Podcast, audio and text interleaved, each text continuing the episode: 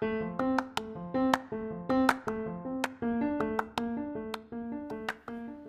迎来听《画中有画》，每次一幅画。今天我们要讨论的画比较特别，一共有四幅作品，其中三幅是东海大学美术研究社第十一届实习策展提供的，所以今天比较特别，请务必边听边滑动画面，IG 会照顺序放上作品画面哟。艺术家会有瓶颈期，但热爱艺术的我们不会。我们不是专业鉴赏人员，仅仅提供一个看画的新思路。欢迎光临。艺术的世界。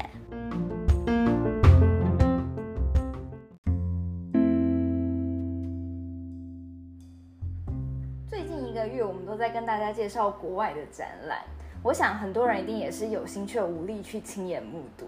那么今年下半年呢，终于开始要聚焦在台湾的展览与活动了，是一件很令人开心的事呢。很期待。对，在这个月的五月二十号开始，东海大学美术研究所第十一届实习策展呢就正式开始了。时间地点呢，我们会放在叙述栏中，想去的观众呢要再留意一下喽。毕竟我有发现，它跟一般美术馆的时间上是不同的。对，你有发现吗？就是它。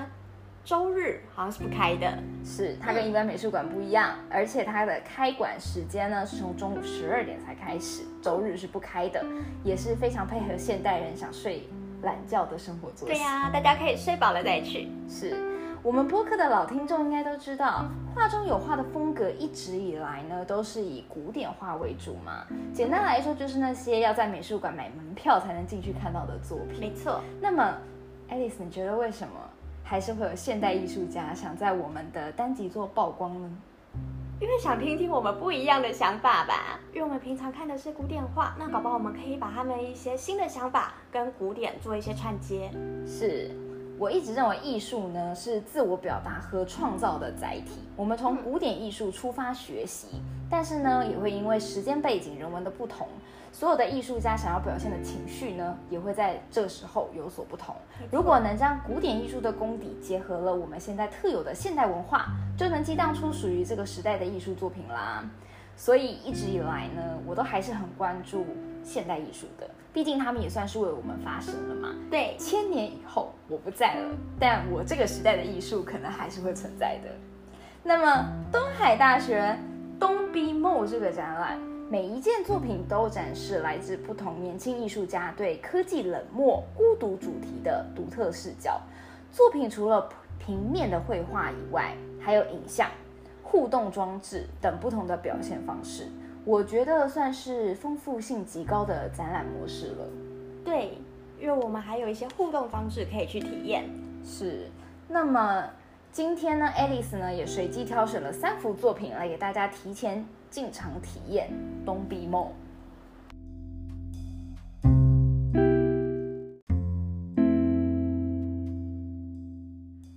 第一件作品，我们要来介绍作家张嘉哲的录像作品《Three of Nice Messages》。由于我目前在官网还看不到完整的影片，但能看到这三张有可能是作者截取影片中最具代表性的影像。在这三个影像中，最令我有感触的画面是。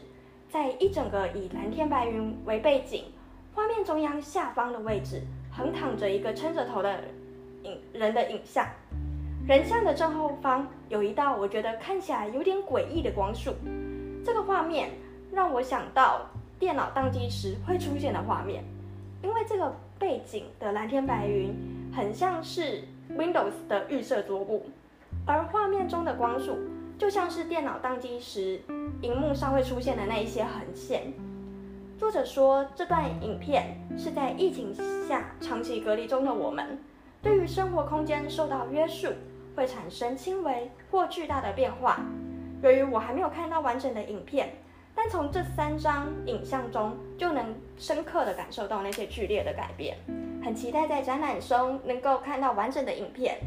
是因为作者本身自己是说，他通过阅读他家乡三位作者的三封信，对，所以呢创建了这个影片。所以这个三幅画是不是跟这三封信有密切的相关呢？看起来是会有一些相关性的。所以这三幅作品的画面是有不同的明显的样子吗？对，蛮不同的明显，因为它有一张画面，它的人物是在右上方，嗯嗯，那其他两张画面看起来都看相对的比较平静一点。对，哦，嗯，所以这样子的话会有剧烈，因为作者是觉得它是轻微或剧烈嘛，对。但你觉得是剧烈？对，因为看起来它像是一个完整的过程，它好像是从可能疫情一开始前，我们只是接受到啊要戴口罩，对，那到后面我们整个生活的空间，那生活的形态都改变了，对，以至于说他可能看到的画面，然后跟人互动的关系，然后都有产生了不同的变化。哦，那人本身从头到尾都是黑的吗？人看起来整体画面都是比较黑暗一点的，就看不到表情。对，然后就跟我印象中最深刻的那一张图像中的人物，他虽然是面对我们，不过他是背光，所以脸也是呈现比较黑的状态。就是都没有表情，对，也没有什么特别的肢体表现，嗯，就只能看到画面的感觉。对，哦，那真的是必须看那个影片才会知道说这个作者想要表达的那个心路历程到底是怎对对么样对，子去看一下它完整的转变会是怎么样，我们很期待。是，我也蛮期待的。那第二幅作品呢？第二件作品我们要分享的是来自于画家张静文的画作，这幅画作叫做《日常》，画面是一整面有着上百个长方形窗户的大型公寓，整体颜色偏向清冷的灰蓝色调。作家有叙述说，每一个窗户都承载着看不到的各种喜悦、温馨、孤独、不安等等的各种情感。并以窗户与公寓作为人的象征。我感觉这一个个窗台就好像我们每天打开了 Line 的对话视窗一样，对我们隔着这些视窗跟人进行互动。但是我发现窗户看到屋内影，可以看到屋内影像的没有几个，不知道是不是因为作者在日本生活时的文化差异，还是因为日本人普遍非常有礼貌，不太容易了解他们的真实想法。让作者感到冷漠而有距离感，然后才来创作出这幅作品。那我在看到这幅作品的时候，我也真的能够感得觉得到这份孤独感。是，就会觉得整体画面感觉像是冰冷的摩天大厦嘛，对吧？对。但是呢，这个作者他形容说，这个空间是充满记忆的容器，所以。这每个空间不仅承载着一个人，还是承载着一段故事。对，有可能是一段家庭故事。那在这段这个空间里面发生了一些不同的变化。对于这个作者本身啊，我觉得他因为他是在生活嘛，所以他家家户户他看到的是一扇窗。对于 Alice 每天面对的是电脑，所以呢，她看到的都是视窗。对 对对，就很不一样。所以每个人上班，对每个人从一个画面中可以看到一个不一样的东西。像如果是我看到这些窗户的话，我就会联想到我们上班的那种摩天大厦。哦，对，因为你上班的工作那个那个环境，对你就会，因为我们就会完全是照着自己的想象。我觉得画作就是有这种魔力，就是对，你会依照你的生活，然后带入，然后去想这个，就跟看小说一样，文字有很多的空白空间给你去填。那我觉得画作也是一样。那张静文他在这一个画面里面呈现的很多空间啊，都是空白的，也许也是要让我们。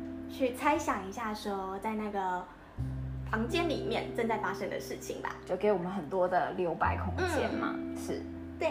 那么第三个作品呢，就比较有趣了，听说是一个互动装置。没错，有别于以往我们通常分享的作品，大多是画作。那第三件作品，我们要透过作家温敏玉的互动装置，这个名称蛮可爱的，它叫做 Kiss，来拉近人与人之间情感传递的距离。这个互动装置呢，它的外形是以一条长长的金属线画在两边耳朵上来做固定，两边脸颊上各自有一个金属的小圆片，可以用来传递档案、影像或声音等等的资讯。你不需要透过说话，但需要像外国人常常见面时候的打招呼方式一样，透过脸颊吻这个动作来传递讯息。这个概念有点像是电影《E.T.》中。男孩与 E.T. 触碰手指来进行沟通。Kiss 把生活在虚拟网络世界太久的我们拉回到了现实生活中，必须面对面才能进行沟通交流。戴上 Kiss 就像戴上医生的听诊器一样，以最接对最贴近心房的声音，拉近彼此心灵上的距离。透过作家温敏玉的作品，我能感受到高科技的装置不再这么的冷冰冰，反而是因为 Kiss 这项互动装置。拉近彼此的距离，真实面对面及感受彼此间资讯传达所带来的温暖感受。嗯，所以你觉得这个装置让你觉得有充满温暖的感觉？对，因为它必须你要透过脸颊嘛，那脸颊宝宝会有一些温度，你也能感觉得到。嗯哼，对。而且它的那个 kiss 啊，很可爱的是，它是 K E Y，然后 S S，所以它的 kiss 就是要。很长 很长，所以我能感觉到那个作者本身应该是希望这个是一个长吻，就毕竟你还要收到这个人的资料嘛，还要解读他，这可能需要一点时间。有点像是热恋期的情侣，他们需要交流的资讯非常的多。热吻对不对？对，因为其实这个我每一的互动装置，我真的蛮。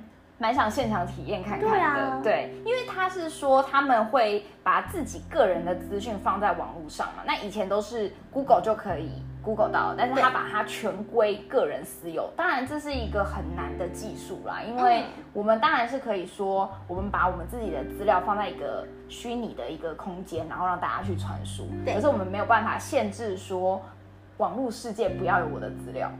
对，这是有点太难了。对，比较比较不太容易，因为毕竟大家还是想要放 IG 啊，想要放 FB 啊，想要那个实现一个美好生活的。对，所以呢，你能放进去那个芯片里的个人资料，就可能第一个可能比较没有那么真实，可能还是有经过筛选过。对，如果要很真实，大家可能就不太想被看到，就突然大家都哎不要靠近我太近，怕怕你就是接到我的不心就黏住。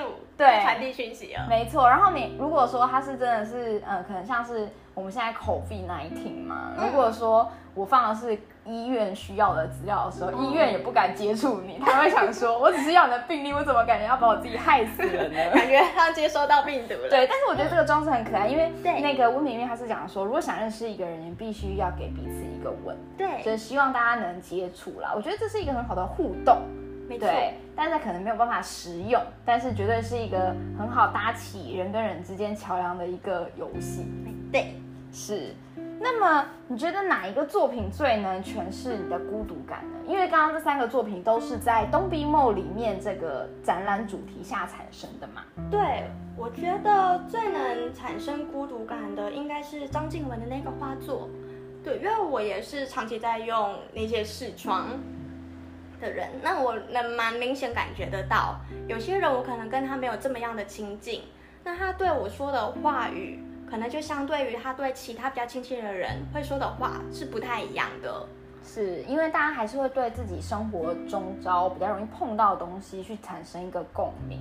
对，像张信哲比较可惜，张家泽对张家泽作品的那个影片比较可惜的是，其实我刚看到他那个图片。的时候，因为我们只有看到一张简介的图片嘛，那时候传来资料的时候，其实我看到那个图片的时候，我是觉得它是最打动我，觉得最孤独的一种感觉。但是因为后来我知道它是影像以后，我就没有办法马上断定说它真的会不会这一段影片整个影片都让我感受到孤独。毕竟影片会有很长的时间。对，那不知道它是这个影像是出现在哪一个片段，那后面是发生什么样的故事？对，或许。冲击感会不会比孤独感更多？我没有办法确定。嗯，那么静雯的张静雯的那个日常的平面绘画，的确，它就是很明显的，马上就是给我的感觉就是冰冷的世界。对，对我还是没有办法马上看到那个画面里，所以我真的是能感觉到它很契合这个主题啦。对，对，真的会让我有那种就是。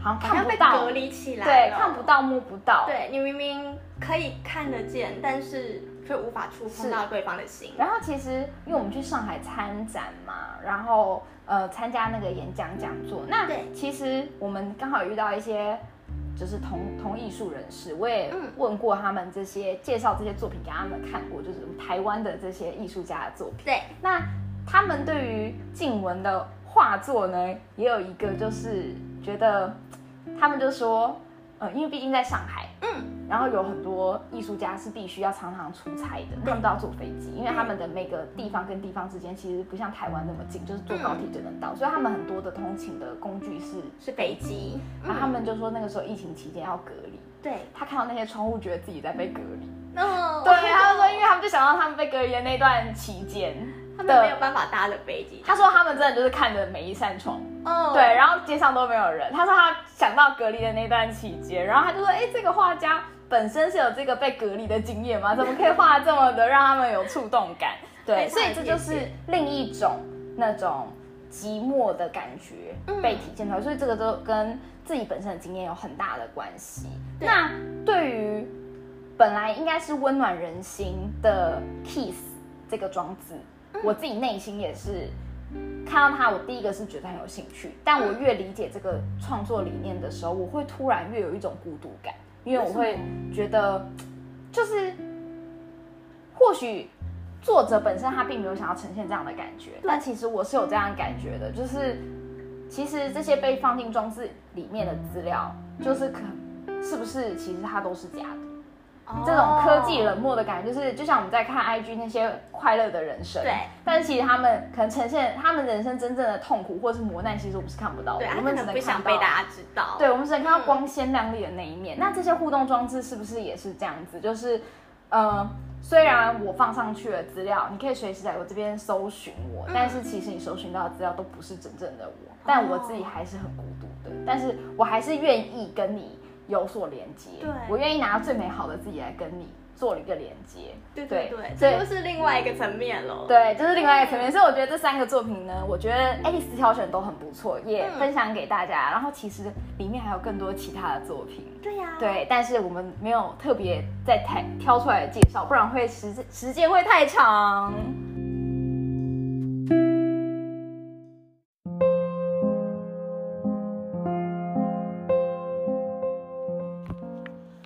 到孤独这个主题，那么我觉得也许没有比爱德华霍普更懂得如何刻画孤独了。你认识爱德华霍普吗？有听过这个画家，然后有曾经听说他的画是非常有孤独感，但是我对于他的画作还不是这么的了解。嗯，那你蛮特别的，因为大部分人都是看过他的画，基本上都对他的画绝对是一看到马上就说啊我看过。但是对于爱德华霍普这个人。普遍的人是不太知道的。嗯，那么霍普的话呢，无处呢就是不透露着一股悲伤。他的话会告诉你，你不是一个人，但是你依然可以感受到孤独。嗯，霍普的话呢，也同时隐藏着一丝温暖，因为他的话还会告诉你，你不孤单，因为我们都很孤独。哦，独处呢，只是生活必不可少的一部分而已。那么，霍普最脍炙人口的经典代表作，应该也是画作本身比作家更出名的作品。就是现藏于芝加哥艺术学院的夜莺，嗯，就是我们今天介绍这一幅。那么呢，我们可以从画面中昏暗的街景以及窗内透出的灯光看出，这是一个夜间时段。对，此时的纽约某一个街角餐馆里头呢，是有四个人的。从他们的着装及座位分布，我们大致也可以看出是一位服务员、一对情侣，还有一个单身男士。对，在餐厅外面。城市的街道呢是空空如也，在餐厅里除了服务人员外的三个人，各自若有所思，不发一语。中间的两个人呢，保持着一种微妙的关系，你可以看到他们的手挨得非常的近，但是他们完全没有触碰在一起，看起来有点暧昧又有点疏远，所以他们搞不好还没开始交往喽。但是从他们可以这样子在一个空间里面同时一起发呆，就能知道他们其实应该是相处蛮久的关系，因为你不尴尬嘛。不然其实刚交往的人你也知道啊，大家会一直找话题，应该至少要在人多一点的地方。是，嗯，男人挺立的鹰钩鼻呢，也成了这幅作品的名字“夜莺”的来源。所以以后有人问你这幅画为什么叫夜莺，是因为它是晚上吗？你就是说不是，是因为这个男生的鹰钩鼻子哦。对，很有趣吧？嗯。而独自坐在旁边那个人呢，只有一个坚实的背影。对。你觉得他们在想什么？又或者是为什么要在这个时间点坐在这边呢？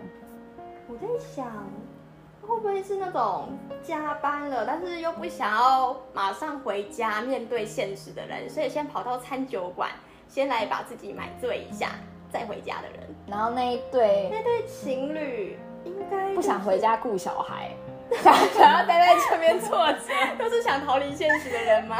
所以你就觉得这幅画是让你觉得那种想逃离现实的人。对，因为看起来这个时间点应该是很晚了，因为附近的店家都没有亮灯。那可以看得感觉得出来，爱丽丝可能就是也想要逃离这个工作的氛围，所以她就会对这种有这种感觉。三位客人的思绪呢，或许呢是空白的，也许呢是担忧，或是你说的那种烦躁。但是因为没有表情，所以我们没有办法分辨。但唯一确定的感觉就是，他们感觉都在自己的世界中迷失了自己。哦，服务员呢，虽然有抬起头来，但似乎是望着顾客身后窗户外面空旷的大街。街上的窗户呢，橱窗里面可以看到是空空如也，对，除了一个孤零零的收银台之外，是没有任何货品的。对啊，一般欧洲街道上面，他们的窗台都是布置的美轮美奂的。对，就是可以 window shopping 的那种对对对，对，感觉起来四个人呢，看似身处同一个画面，但又其实好像是各自活在自己的空间中。嗯，我们再往上看，连二楼的住宅呢，也是看到不了一点点的升级的，就很像在死一般的寂静中，只有餐厅内的黄绿色荧光灯把我们的目光给吸引了过去。嗯，霍普呢是刻意去掉餐厅大门的，诶，对啊，它的门在哪？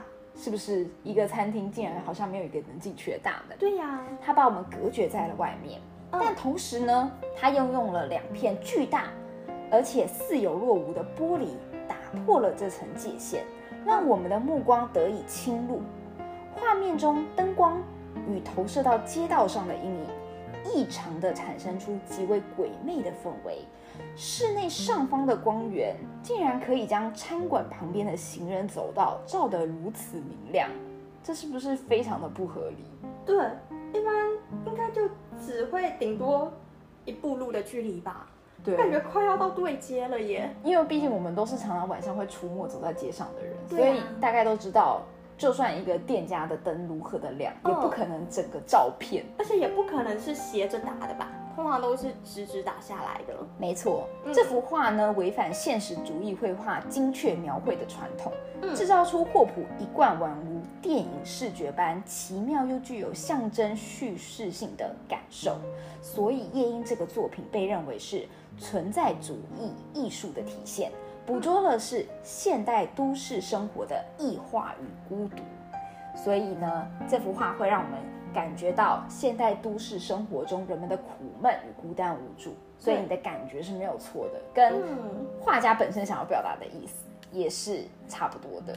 值得一提的是呢，夜莺创作呢是在一九四二年初，而在这个短短的几个星期前，日本轰炸了珍珠港，几乎是一夜之间哦，原本灯红酒绿、独立的纽约市就进入了战争状态。嗯，不知道那时候你的爸妈知道这件事吗？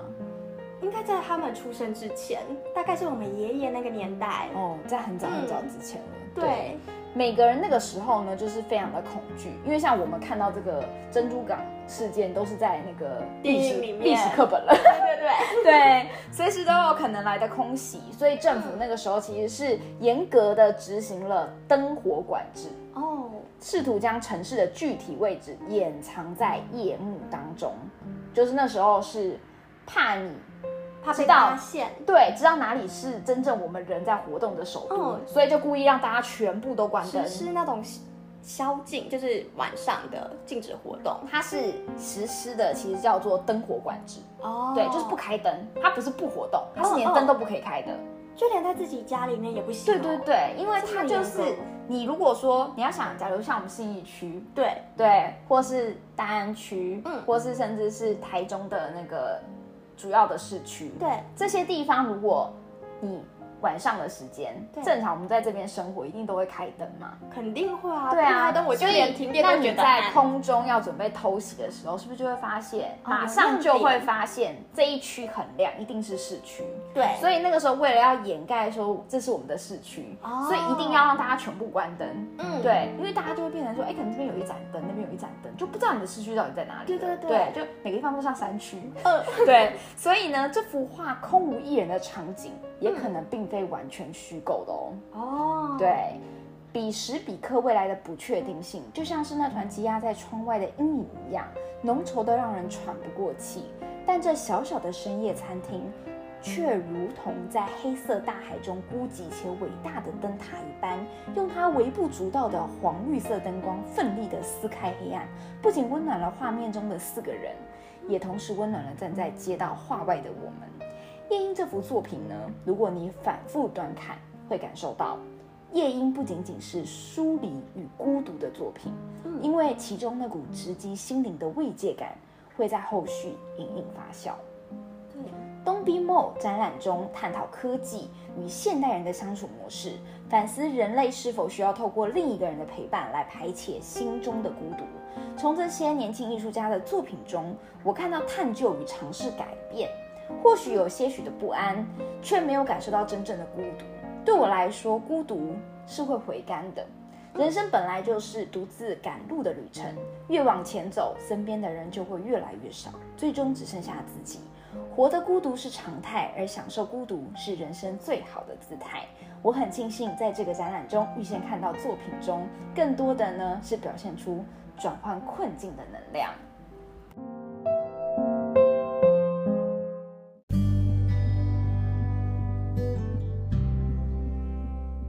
我是蜜雪儿，我是爱丽丝，关注艺术，关注画中有画，来信告诉我们哪一幅作品让你最感受孤独，为什么？就有机会抽中我们上海带回来的万古珍藏迷你咖啡杯哦。